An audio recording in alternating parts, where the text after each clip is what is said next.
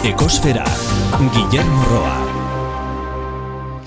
Plan handiak egiten direnean, kontuz. Itxaropenak handiegiak izan daitezke eta ez bada desioa betetzen.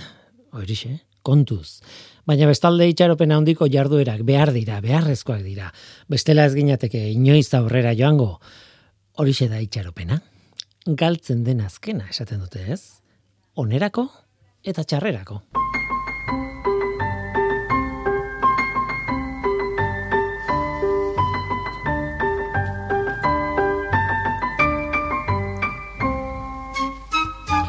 Kaixo denoi, ongietorri ekosferara. Ondorio bat behar genuen Sharmel Sheikh irian izan den hogita zazpi hau bukatu baino lehen. Titular bat behar genuen, eta ez edo zein titular. Duela kop batzuk, duela bilera batzuk, duela urte batzuk bilatzen genuen zerbaiten berri izatea nahi genuen orain titularra. Finantziazioaren kontua, dirua, negoziaketaren puntu zail bat izan da beti. COP hogeita zazpi bukatu da, eta zerbait adostu da finantzen esparruaren barruan. Ez da gutxi. Akordioren arabera, herrialde aberatxek, herrialde pobrei ordainduko diete klima aldaketak eragindako kalteengatik. Urte askoko negoziaketa izan da, horretarako, eta azkenean sinatu duten neurri bat. Azken unean, hori bai, izerdi asko bota ondoren, baina sinatuta dago. Parisko 2008ko biltzarretik lortu den aurrera pausurik handiena izan da. Hala esaten dute. Ez da gutxi. Ez da gutxi, baina ez da asko. Ez da gutxi, baina ez da nahikoa. Herrialde pobreek adore handiekin iritsi ziren bilerara behar zuten akordio ekonomiko bat, bai ala bai, premiazkoa zen. Philip Davis, ba, lehen ministroak esaldi ederra bota zuen, ez dugu amore emango alternatibak uretako hilobi batera eramango gaitu. Baina negoziazioa ez da erraza izan. Kop amabost Kopenhageko biltzarrean, 2000 eh, adostu zen urtez urte diru kopuru handiagoa esleituko ditu estela herrialdea beratzek pobrei emateko. E, azken helburua eun mila milioi dolarreko ordainketa izango zen. Tira, ba, 2008an, orain, oraindik ez gara iritsi kopuru horretara. Oraingo akordioa ongi etorria izan da, baina bitxia da, herrialde aberatzen mandatariek ere, esaten ari dira ez dela nahikoa. Risi Sunak erresumo batuko lehen ministroak barne, hori esan du. Orduan, zein da arazoa? Ezin da zuzenean diru gehiago jarri herrialde pobrei trantsizio energetikoa egiten laguntzeko? Segurasko petrolerin industriak berak erantzun diezaioke,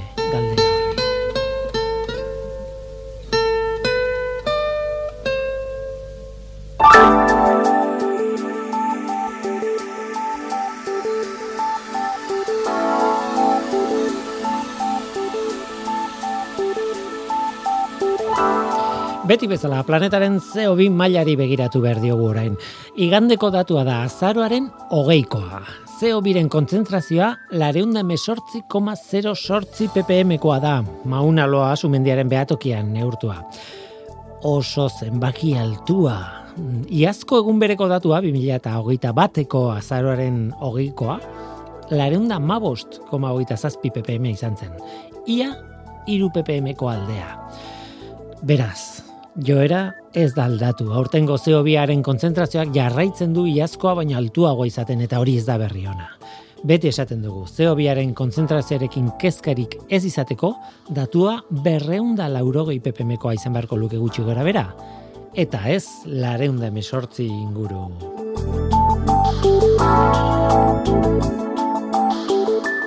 Gaurko saioan zornotzara guaz, Andramari Kastolara. Eta haien eskutik, Madrilera goaz, Konama Fundazioaren Kongresura, Kongreso Nacional del Medio Ambiente.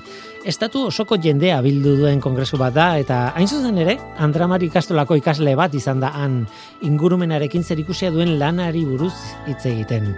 Amaiur artetxe apraiz da ikasle hori. Hemen izango da gaur gurekin aventura hori kontatzeko eta arekin batera ikastolako irakaslea den Janire Lorenzo González ere izango da izango dugu gurekin. Bera arduratzen da agenda hogei hogeita marrez ikastolan, eta Madrilen ere izan da amaiurrekin batera. Gainera populazioari buruz hitz egin behar dugu gaur kalkuluen arabera, sortzi mila milioi lagun izatera iritsi garelako gure planeta honetan. Sortzi mila milioi lagun dagoeneko. Eta gainera gero arantxa txintxurreta ere izango dugu ekologia zipristinak ekarriko izkibulako.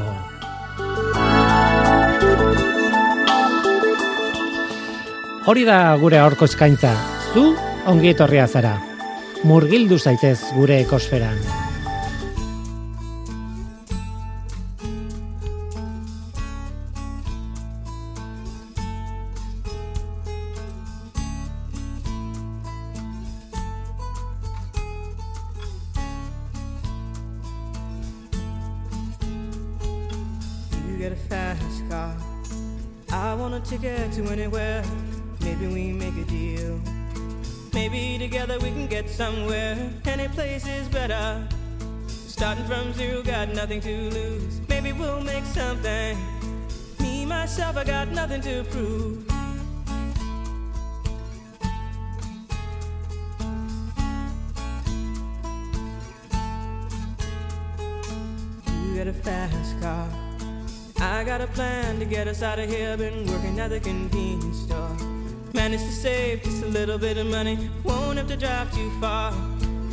The border and into the city. You and I can both get jobs and finally see what it means to be living.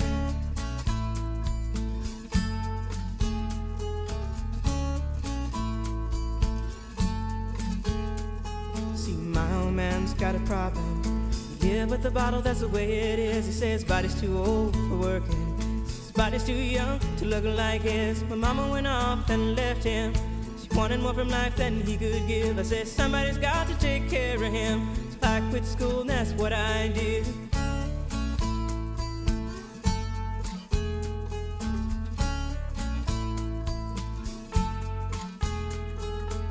You got a fast car.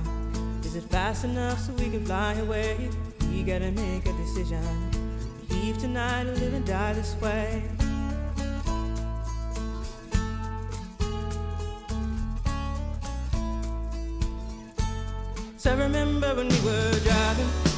In your car. Speed so fast, I felt like I was drunk. City lights lay out before us, and your arm felt nice wrapped around my shoulder. And I, I had a feeling that I belong. I, I had a feeling I could be someone be someone, be someone.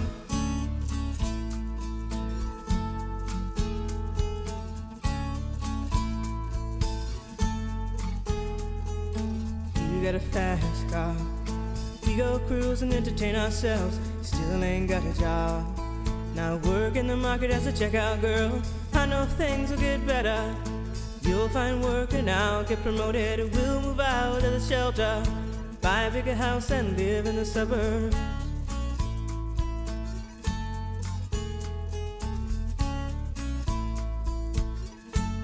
So I remember when we were driving, driving in your car.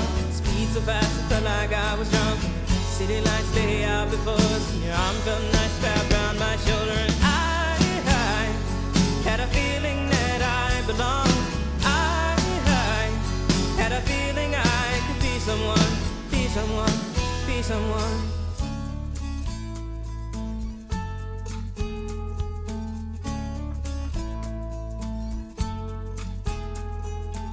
You got a fast car.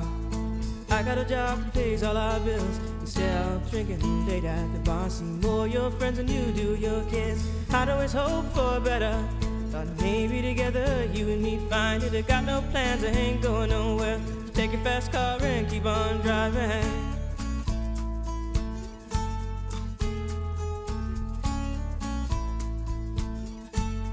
I remember when we were driving, driving in your car. Speed so fast, I felt before your felt nice wrapped around my shoulder. And I, had a feeling that I belonged. I had a feeling I could be someone, be someone, be someone.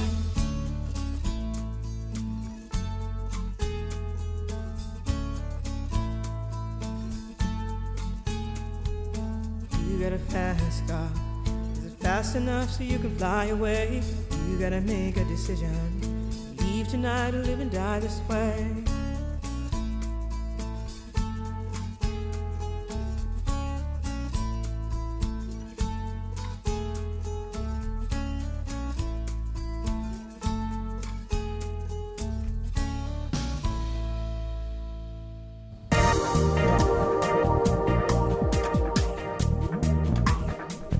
Ekosfera, Euskadi Gratian.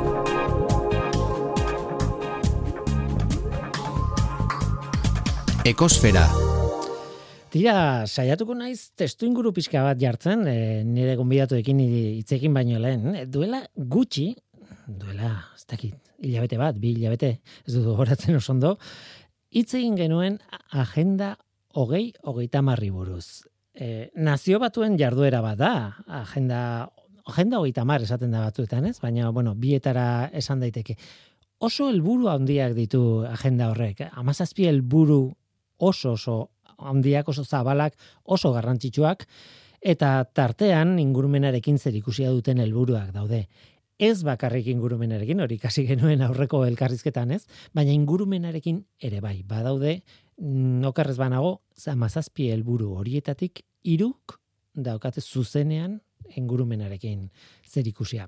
Kontua da oso modu horrekurrean, zabalean, herrialde mailan planteatzen direla gauzak, batzuetan helburu horiek oso handiak dira eta helburu horiek lortzeko ekintzak ere oso oso handiak izan daitezke.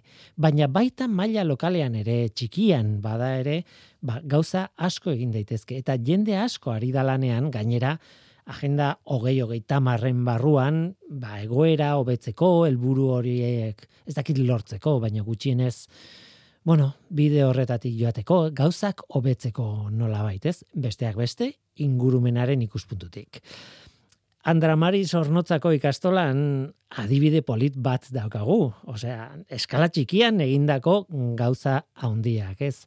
Amaiur artetxea praiz, kaixo, ongitorri. Kaixo zu e, bueno, ikastola horretako ikasla, ikaslea zera, lehen, lehen da bizi, ez? Bai. Hori da. Eta Janire Lorenzo González, kaixo? Ongitarri, eta zu irakaslea. Bai, hori da. Eta biak zaudete hemen, baino esan behar da, e, zuen ikastolan, askoz jende gehiago implikatuta dagoela, jena, hogeita mar horretan, e, askoz lan zabalagoa egiten duzuela e, guk hemen kontatu behar duguna baino, ez? Askoz e, lan gehiago dago atzetik eta bueno, behar bada horregatik polita da behintzat hau kontatzea nolabait izeberg baten punta bat dela esatea eta nabaritu da dila honen alde lanean ari garela denok daukagun neurrian, ez? Janire? Bai, ala da. Mm e, bueno, gaurre kontatzera e, gatoz, ba, pizkatzo bat, e, basuk esan mundozun bezala, e, zelan ba, ikasturtean zehar egindako e, lan guztiak, ba, batzutan e, fruituak ematen dituela, eta, eta ba, bueno, e, amaiur bakasunetan izan da e, ikastolako e, talde horren e, ordezkaria eta aurpegia jarri izan dauena e, Madrieko kongresu horretan, e, baina atzetik ba, ba, ba, talde, talde politz badaukugu atzetik, uh -huh. e, zeina ba, bueno, e, esan bezala ba, e, ikasturtean zehar, e, ingurumenarekin lotutako proiektu ezberdinak e, egiten dituen. Eta, bueno, e, talde hori horren izena ira ez taldea. Ira ez taldea horri buruz hitz egingo dugu, noski, eta garrantzitsua delako. Nik e, e, kuriosidade bat, eta ez dakit e, gogoratuko duzun amaiur, edo ez duzun gogoratuko bat ere, baina zu konstiente zara noiztik entzun duzula, entzun duzun hitz egiten agenda hogeita marri buruz, edo agenda lehen bat zegoen amabosti buruz, baina ez dut uste zuri zuk gogoratuko duzunik edo ideia honen inguruan? E, bai, bueno, e, orain dela urte asko mm. hasi zen ikastolan lan, osea, inguru menari buruzko lanak egiten, eta ba, LH-en, LH-entzako proiektuak daude, mhm. eta ba, ni LH-en egon nintzenean, ba, hasi nintzen honen inguruan lan egiten. Goguratzen duzu, ez? Bai. E, esan behar da, eman behar dugu datua, orain e, nuntzaude, ze kursuan zaude, ze, De... zera, zerrena. E, DBH laugarren maian. DBH lau, bai. Beraz, hor, amabost, amasei urte, horre inguruan ibiliko zara, ez? Bai, Mhm. Tira, e, no, zarra garenok, gogoratzen ditugu lehenengo agendak edo agenda izenarekin egiten ziren lehenengo gauzak horregatik galdetu dizut. E, claro, zure bizitza osoan segura asko e, zure bizitzaren parte izan den kontzeptu bat izan da. Igual jaso duzu konturatu gabe, ez? bai. Zuk ja nire bai, ez? Gogoratzen duzu, ez? E, Bai, e, agenda beta bat deiturikoa, azken finean. halako batean agertu zen. Bai, baina, bueno, e, bai, gia da, ba, bueno, hainbat e, urtetan e, egindako lan hori, ba, ba, baita ere, ba, buelta bat emon behar izan dotzegu, eta ba, zuk hasieran e, aipatu duzun bezala, ba, bointze amazazpi e, helburu ditugu, e, oso potoloak, Oso. eta eta ba bueno, ba gure asmoa beintzat ikastolan da urtez urte ba hoietakoren batean e, zentratzea eta horren inguruan e, jardutea. lan egitea, ez? Bai. Bai, aurreko agendek ez zeukaten hainbesteko helburu eta Mhm, hainbesteko hori ez ziren hain ez dakit eh, hitza handikoak, ez? Eh, bueno, hitza handikoak baziren, baina askoz helburu gutxiago zituzten.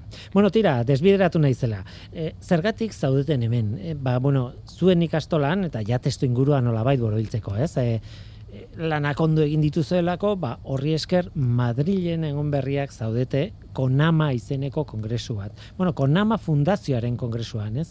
E, zuela, zuen lanaren berri ematea eta izan da bidai bat rirra, esan nahi dute e, egun batean joan, urrengoan etorri edo horrelako zerbait, ezta? bai, e, joan ginen igande goizean, eta bueltatu ginen astelen ga, e, gauean bederatzietan Bilbon. Ez zaudete ohituta horrelako eh, badago jendea lan egiten duna horrela, baina nik neuk ere horrelako bidaiak berezia dira.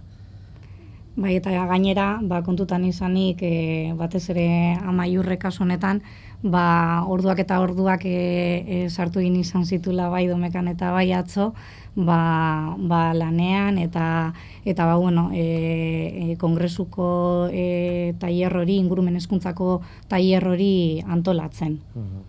Nekatuta ongo zara. Bai, apur bat. Ez naiz harritzen, eh?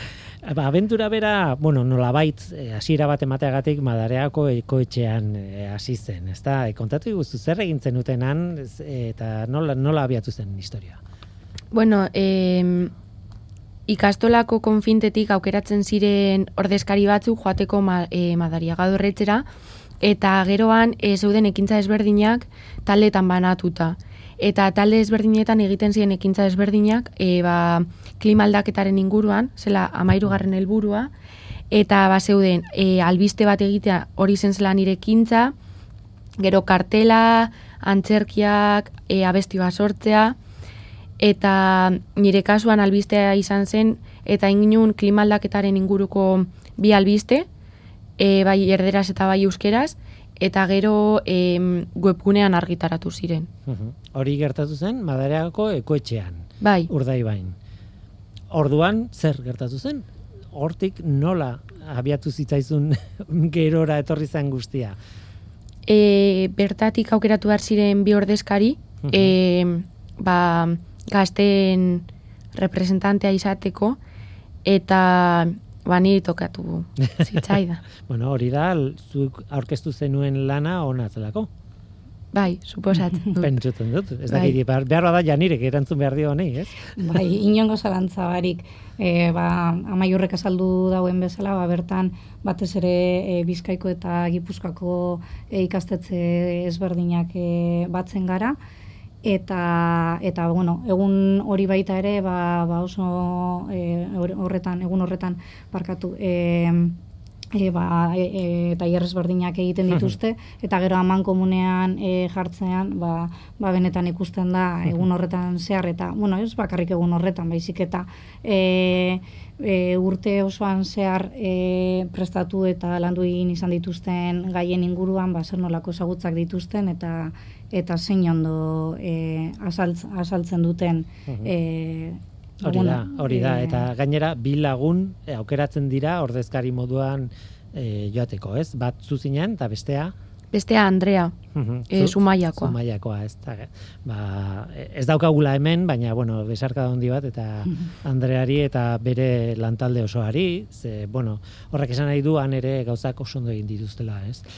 Em, tira, eta hortik Madridera, baina gustatuko litzaide kontatzea konfinta hauek nola funtzionatzen duten, porque hori da hemen gertatu zena, baina horrek esan nahi du estatu osoan antzeko ekitaldiak egiten dituztela, antzeko bideak lantzen dituztela, ez da? Mm, Bai, ez danak e, modu berdinean edo behintzat ez agente berdinekin e, gure kasuan e, zuzen zuzenean irakasleok e, egiten dugu lan hori e, ikasleekin batera.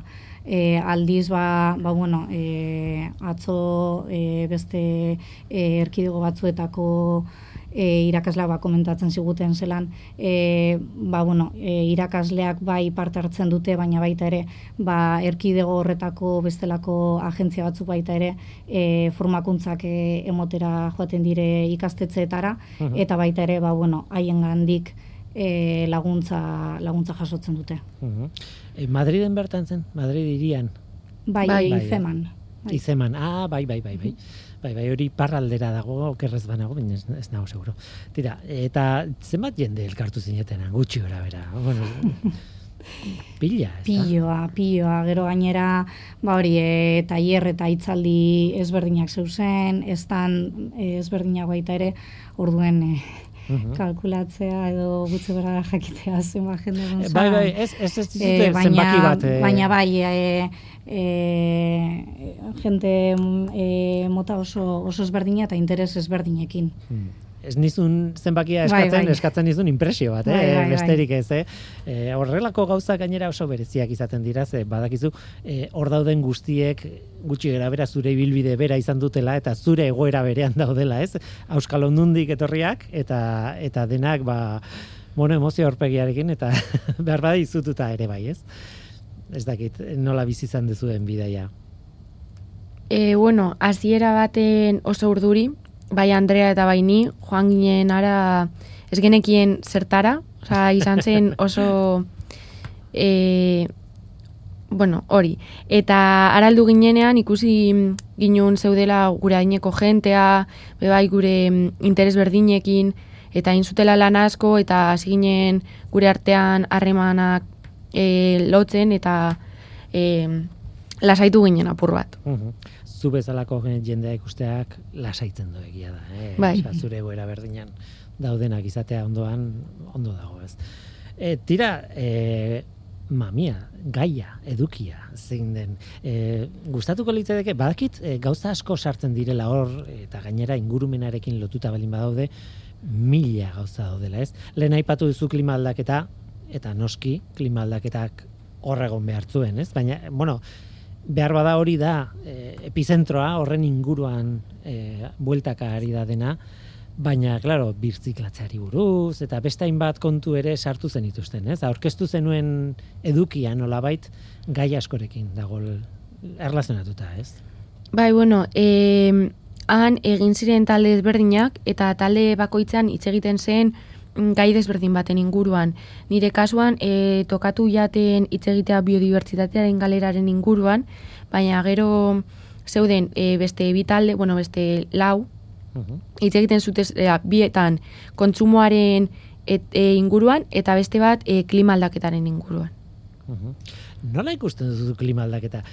Kuriosoa da, ne, nik jaio nintzen duela berroita ma piko urte, eh? beraz e, irurogei garrena da, markadan, baina ni oso txikia nintzela hasten zen hitz egiten horrelako gauzetaz, baina oso puntualki eta oso toki es, mm, gutxitan eh, abesti batzuk zeuden, eh, talde ekologista bat zeuden, eh, Greenpeace ere gara hartan sortua da, eh, mila behertzen da irurogeita marrean edo amaik, ah, irurogeita maikan, oso kontu eh, maila txikikoa zen, eh, oso jende gutxik hitz egiten zuen horri buruz. Gero behar bada etorri zen, bueno, eh, ozonoaren e, zuloaren arazoa, bueno, no, e, gain populazioa, gero hitz egingo dugu pixka bat eh, horri buruz e, elkarrizketa hau bukatzen denean, eta horrelako gauzak, ez? Baina, claro, zu amaiur jaio zara horretaz arduratuta dagoen mundu batean, ezta?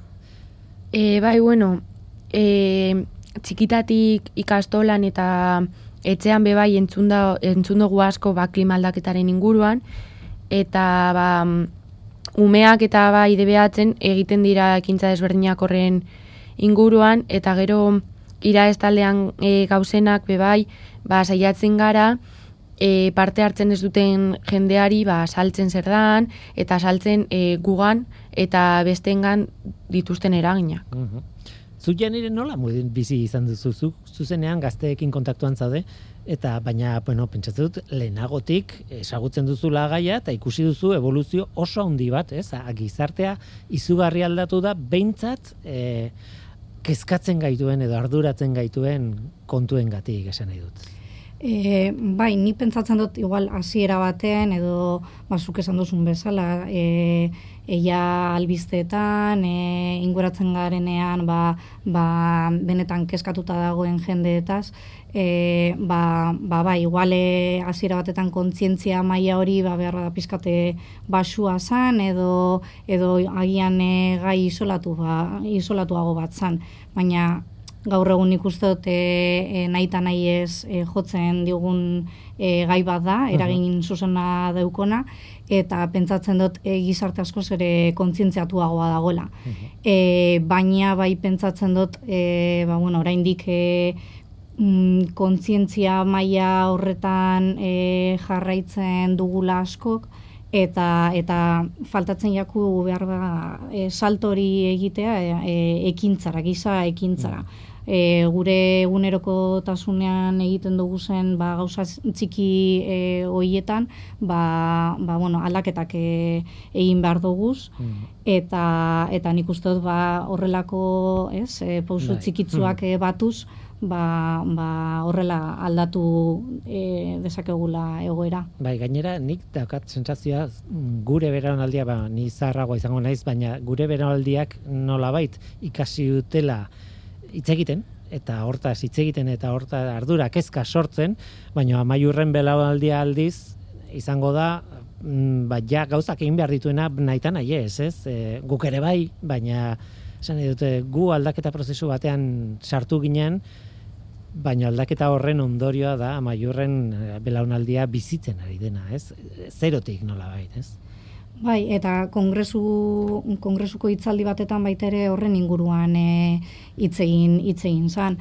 E, ba, azken finean asko hitz egiten da ba, e, zelan e, subiak egin ba, Europako beste herrialde batzuekin edo herrialdeen artekoa baina jo, eurek e, ikaslak esaten zuten eta zergaitik ez duguz e, subiak egiten e, belaunaldi ezberdinen artean partekatzeko pizka bat e, ba, gure iritziak eta benetan e, ekintzan e, e, egin, ekintza gauzatzeko eta mm. eta eta e, guazen e, aldatzera behingoz eta eta hori ba, ba kontzientzia maila garatuta deukogu eta eta ezagutzak ditugu orduen mm. e, hori. Claro, inertzia historikoa ere oso oso zaila da geldit, aldatzen, gauzak ez di aldatzen. Egun batetik ez, bestera mezua ona izateagatik bakarrik, ez? Ez, hor badago lan izugarri bat. E, guazen iraeseko e, sareari buruz hitz egitea. Zer da iraes? E, nik lehenengo aldiz e, zurekin ezagutu dut janire, baina bietako edozeinek, e, zuetako edozeinek e, erantzuteko, ez? Zer da sare hori?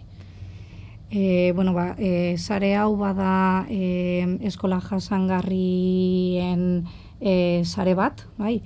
E, zeina ba, bueno, gonbidatzen gaituen e, ba, inguru gelatik e, proiektu ezberdinak egitera, e, ba, ingurumenarekin e, lotura daukatenak, e, eta ba, gero aukera ematen digutena ba, e, sareak sortzeko beste, beste ikastetze batzuekin, eta ba, e, elkarrizketaren hasieran e, komentatu egin dugun bezala, ba, e, maiatzaldean, egindako lan guzti horiek aman komunean e, jartzeko.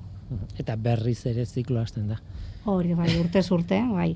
Bai, ze, azken finean, e, bai gizartea eta bai e, ba, gure ingurunean gertatzen direzen e, e, albizteak aldatu egiten dira. Eta, eta zentzu horretan, e, ira ez... E, iraezeko proiektuak oso lotuta daude egunerokotasunarekin.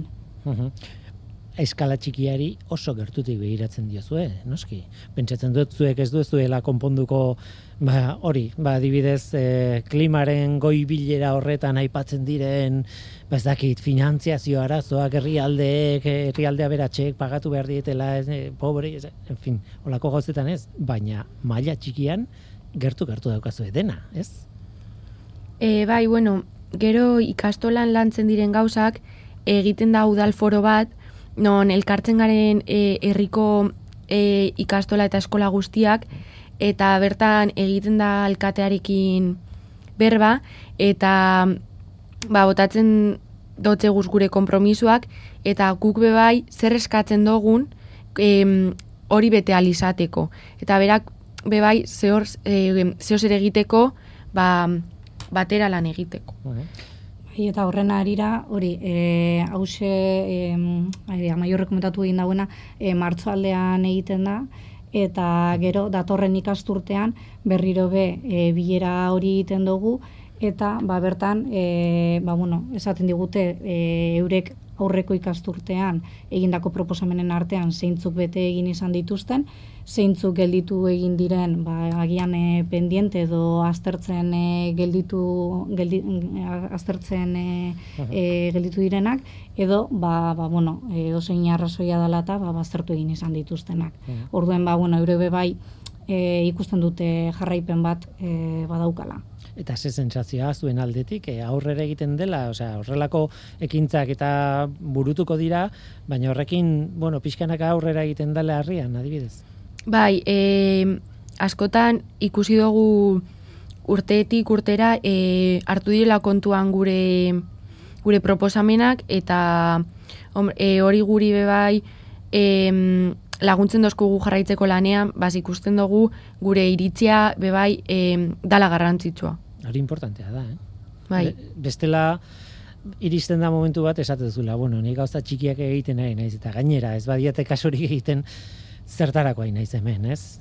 Ez dakit, sentsazio hori ere izan daiteke oso sentsazio frustrante hori, ez? Izan, de, izan daiteke oso oso, oso, oso indartsua, ez? Bai, bai, eh, askotan, eh, adiez, esan zeuen moduan eh, nigaz kongresura detorri zen eh, neska bat, eh, batzutan bera, mm, emote dotzela impresioa, eh, ez gaituztela entzuten. Osa, guk egiten dugula lana eta gure iritzia ez dela kontuan hartzen. Eta azkenean hori guri bebai, ba, esaten, galdetzen dutze gure buruari kauz ondo egiten, ez, edo zer aldo guin gure, gure ahotsa entzuteko. Dira, hori dena oso garrantzitsua da eta betikoa. Ba, hemen daude oso goi mailako jarduerak, oso goi mailako erabakiak, oso diru asko eskatzen duten gainera jarduerak izaten dira, baina beste maila bat dago, bueno, gure inguruan, ez? E, e, ikastolan e, papera birziklatuko dugun ala ez edo nola birziklatuko dugun erabakitzea horrek badu badu garrantzia ondorioa eta eta bertan da hori da guk egin dezakegun zerbait, ez? Tira, ba, ona ino iritsi gara, ez dakit e, geratzen zaizuen zerbait, e, e, pentsatzen dut, e, ja, kokotera ino zadetela gaiarekin, ja, atxeden hartzeko gogoa izango duzuela, baina bintzat, ez dakit irratiak balio dezakela, e, ba, zuen mezua zabaltzeko, eta jakiteko zuek horta dutela lanean, ez? E, janire amaiur, ez dakit ze, esan behar nun, ez dakit zergatik etorri zareten irratian, badakit zergatik etorri zareten irratian, baina ez dakit eh, horrelako gauzak ere ze garrantzia ematen dio zuen, ez, zabal, zabalkundeari. Ba, bueno, bintzat nire aldetik, ba, ba, irakaslea nahi zen bitartean, mhm. ba, e, animatzea e, e, ikastolak eta ikastetze ezberdinak, ba, ba horrelako e, saretan parte hartzen, e, ze, ze bueno, e, asko ikasten dugu elkarri, e, elkarrekin parkatu, eta eta ateratzen ditugun e, etekinak naiz eta maila lokal batean e, e, izan, ba, ba, horrela uste dute aldatu e, egiten dugula e, ba, munduan dukugu zen e, arazoak, eta eta esan bezala hori, oso txiki bakoitzak asko kontetan dago. Mhm. Ba, izue, besarka handi bat emaiezue nire partez, e, bueno, Aitor San Milani, e, bere bitartez e, lortu dut zuen iristea, zuzendaria da, okerrez banago, ez? E, e, Andra Mari Sornotzako ikastolan, eta zuei ere besarka da bana, nahi dezuenean etorri ekosferara kontatzera zertan ari zarete. Pentsatu zuen bideak e, banatu egingo direla hala ere. Ez niretzat elkarrekin zaudete, baina hemendik gutxira banatu egingo direla baina edo zer ari zaretela, ba, noizean behin sola salditxo bat izateko aukera izatea ondo dago, ez dakit. Aizue, Bai. amaiura artetxe apraiz eta Janire Lorenzo González. Eskerrik asko gurean izateagatik eta testigantza honengatik eta zorionak tokatzen zaizuen aldetik. Zuri, mila esker. Eskerrik asko. Agur. Agur.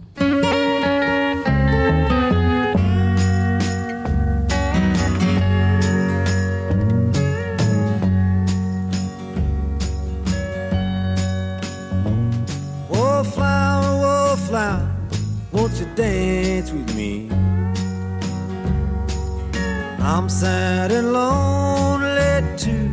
Oh, wallflower, wallflower, oh, won't you dance with me? I'm falling in love with you. Just like you, I'm wondering what I'm doing here. Just like you,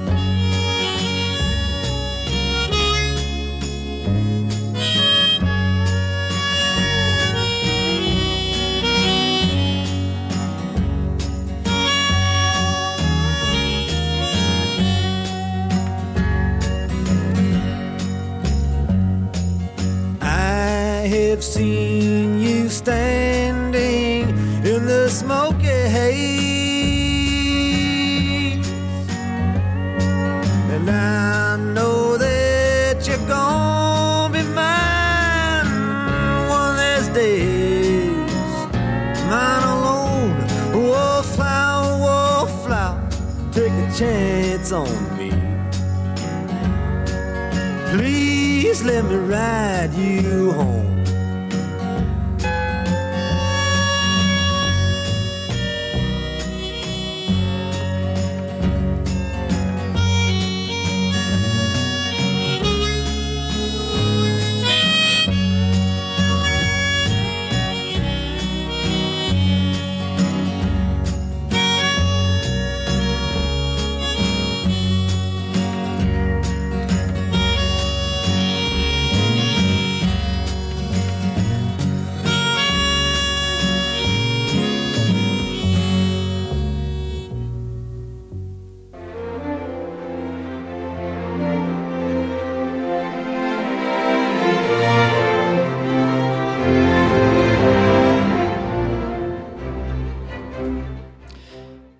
Aldatu behar dugu gaia asko hitz egin den gai bati buruz hitz egin behar dugu orain. Eta lehen eh, esan dut, gainetik esan dut, baina merezi du esatea.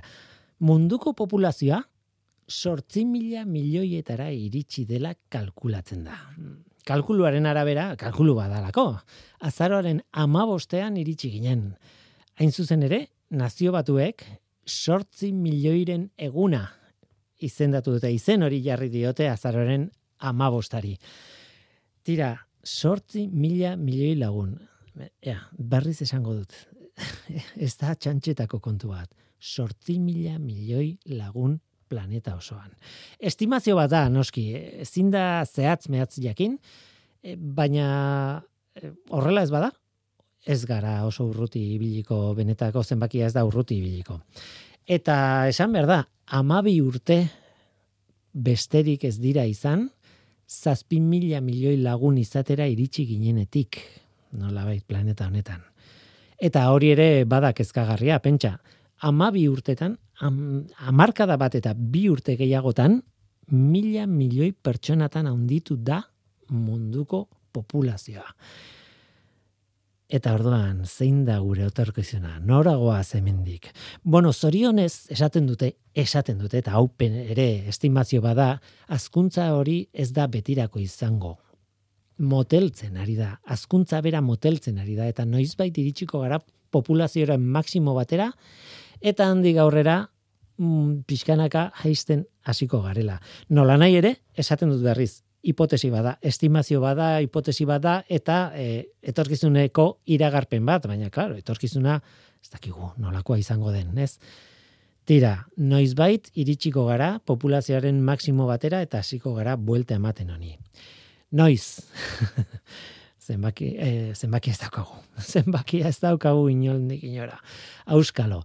Baina bederatzi mila milioitara iristeko nazio batuek kalkulatzen dute beste amabost urte pasako direla mm, amabi urtetan egin dugu mila milioiko azkuntza, amabost beharko ditugu mm, kalkuluen arabera beste beste egiteko. Baina ikusiko da. Tira, nola nahi ere gogo eta asko egin daitezke hori guztia ikusita.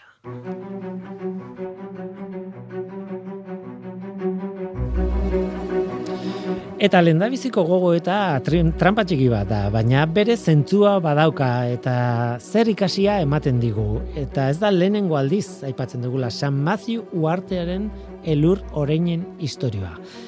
Esaten dudana, behin baino gehiagotan kontatu dugu historioa, baina merezi du berriz ere aipatzea. Mila bederatzen da berrogeita lauan, bigarren mundu gerran, bete, bueno, bete betean esan behar nuen, nahiko bukaera aldera, estatu batuetako armadak komunikaziorako antena bat eta irrati ekipo bat instalatu nahi zituen Alaskako uarte galdu batean, hor San Matthew izeneko uartean. Beringeko itxasoko uarte txiki bat da. Soldaduek eta teknikariek hogeita bederatzi elur orain eraman zituzten haiekin, bueno, ba, esne, okela eta laguntza pixka bat izateko lanean, ez? Urtebete geroago gerra maitu zen mila bertziun da berrogeita bostori badakizue. Estatu batu errek instalazioa kendu egin zuten uarte hartatik eta alde egin zuten. Hala ere, elur oreinak bertan utzi zituzten, bertan geratu ziren bakarrik, isolatuak, uarte batean, baina bizileku apropos batean egia esan. Ez ziren inoiz eh, haien kabuz iritsiko uarte hartara, hori egia da, baina orain han egonda ba oso ondo zeuden. Jatekoa bazuten, likena batez ere, bueno, landare batzuk ere bai, etxairik ez zuten, eta klima perfektua zen haientzat. Baina denborarekin, esperimentu erreal oso berezia bihurtu zen zientzialarientzat egoera hori.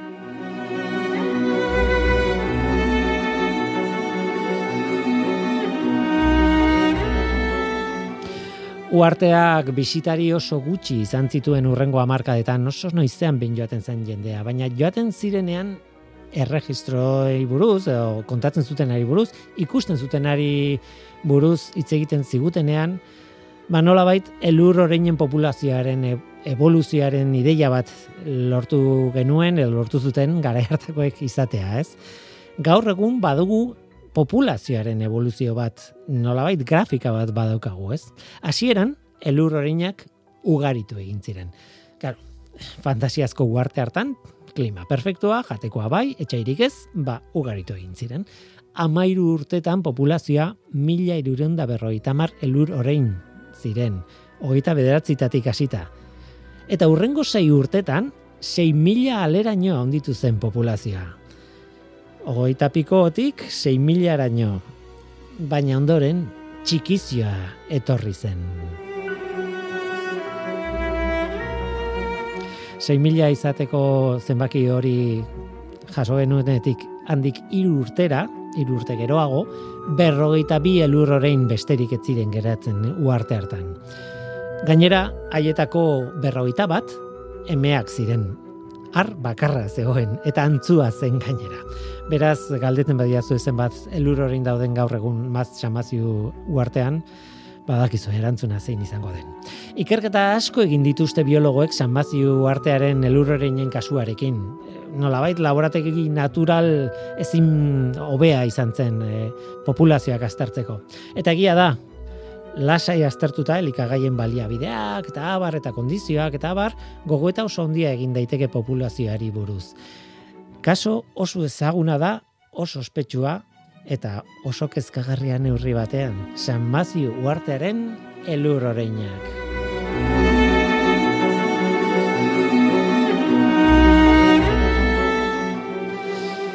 Tira, gomendatu nahi dut beste kontu bat e, populazioari lotuta, eta da zientzia fikziozko liburu bat, mila beretzen da irurogeita sortzian idatzi zuten, eta horri buruz ere idatzi, e, itzegin izan dugu, todos sobre Zanzibar izena du, eta interesgarria da, behintzat planteamendua, populazio, munduko populazio osoan, Zanzibarren pilatuta, Zanzibar uarte osoa estaliko genukela horrelako etorkizun bat planteatzen du. Tira, horrutziko dut, nahi duenarentzat liburua irakurtzeko, John Brunnerren novela, klasiko bat, eta honekin utziko zaituztet. Orain, arantxatzen txurreta ator, ekologia zipristinekin.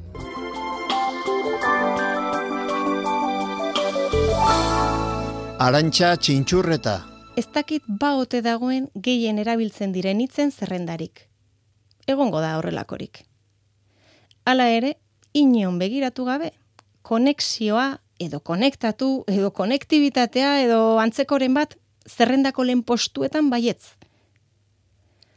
Nik ere horri buruz hitz egin nahi dut ba, zeharraio. Baina nik naturarekiko dugun konexioari buruz egin nahi dut berba. Edo deskonexioari buruz, errezoloa baitut estaldura gutxi dugula, konexio eskasa alegia. Arritu egin ninduen duela urte asko, jubilatu berri zen ezagun bati entzunionean, orain naturarekiko konexioa berreskuratu nahi dut. Esaldia zizelkaturi geratu zitzaidan buruan, harritu egin bain nuen. Eta ara, zientziak loturak aurkitu ditu naturarekin bat egitearen eta giza osasunaren artean. Natura sentituz, osasun fisikoa eta mentala hobetu omen daitezke antxietatea eta estresa gutxitzen dizkigu. Eta emozio positiboak indartzen omen ditu eta lasaiago sentiarazten gaitu. Pentsa, Ingalaterrako derbiko unibertsitatean naturarekiko dugun konektibitatea aztertzeko ikerketa hildo oso bat dute. Haien ustez, klima aldaketa eta ingurumen larrialdiak erakusten du gizakiaren eta gainerako naturaren artean austura sakona dagoela. Eta gizarteak konektibitatea berreskuratu dezan nahi dute. Lehenik, ulertuz zein den dagoen konexioa. Ondoren, ongizatean onurak ekartzeko eta naturaren konservaziorako portaera ahalbidetzeko. Naturarekiko konexioa sendotzeko eta gure buru osasuna zaintzeko, ez omen da beharrezkoa naturara hurbiltzea. Arrazoia edo zein delarik etxetik atera ezin baduzu, natur konexioa landu dezakezu. Eta lau proposamen dituzte horretarako. Bat, pentsatu eta idatzi naturak dituen gauza onak zeintzuk diren. Adibidez, odeien forma, euriaren hotxa, larrosaren usaina. Bi, naturarekiko duzun harremana nolakoa den aztertu. Eta egin eskulanak udazkeneko ostoekin, bos minutuz behatu komunean aurkitu duzun armi arma, edo natura izketa gai duen poema edo liburua irakurtzea proposatzen dute. Eta animatzen gaituzte, hausartzera, guk geuk zerbait politxa idaztera naturan oinarrituta. Helburua omen da, zentzuak piztea, eta horiek emozioei nola eragiten dien autoaztertzea. Nik hau egin behar dut, zer sortzen ote dit ekosferako testu hauek idazteak. Hiru, natura oinarrian duen meditazioren bat entzutea proposatzen dute. Jarri eroso eta hamar bat minutuz natura basatiaren erdian sentitu alko zara. Lau, konektatu naturari ordenagailura konektatuta Sar zaitez adibidez, bir zenterreko webkameran, edo munduko beste dozein animalia zelatatzera. Animalien bideoak, loren argazkiak, kuraren irudiak, jarri pantailan eta gozatu. Horiek, etxean egotera behartuta daudenentzat.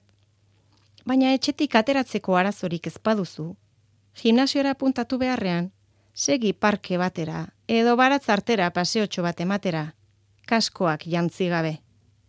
Hori zehazki ez dute derbiko unibertsitatekoek esaten, hori nire ustada. Baina horrela zentzu pixka bat berreskuratuko aldegu. Natural bizi, entzule.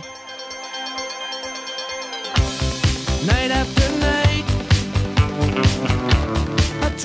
Eta gu bagoaz. Oraingoz hau izan da dena hemen ekosferan. Mikel Olazabal teknikan eta ni Guillermo Roa mikroan. Aste ona izan. Agur. took me